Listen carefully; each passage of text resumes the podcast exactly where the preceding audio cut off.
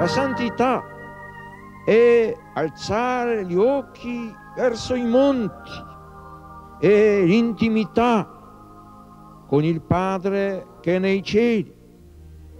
In questa intimità vive l'uomo consapevole della sua via, che ha i suoi limiti e le sue difficoltà. Esta voz tal vez te parezca conocida. Es la voz de San Juan Pablo II a quien recordamos hoy. En ella define la santidad como alzar los ojos a los montes, intimidad con Dios Padre que está en los cielos.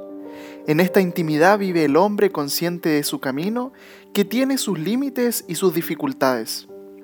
Karol Joseph Wojtyła nació en Wadowice, una pequeña ciudad a 50 kilómetros de Cracovia, el 18 de mayo del año 1920 y falleció en el año 2005.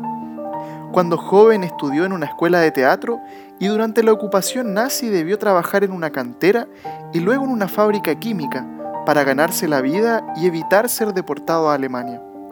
Fue ordenado sacerdote en el año 1946 y electo papa un 16 de octubre del año 1978.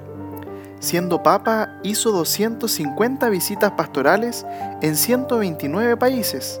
Fue el creador de las Jornadas Mundiales de la Juventud fue canonizado por Papa Francisco el 27 de abril del 2014.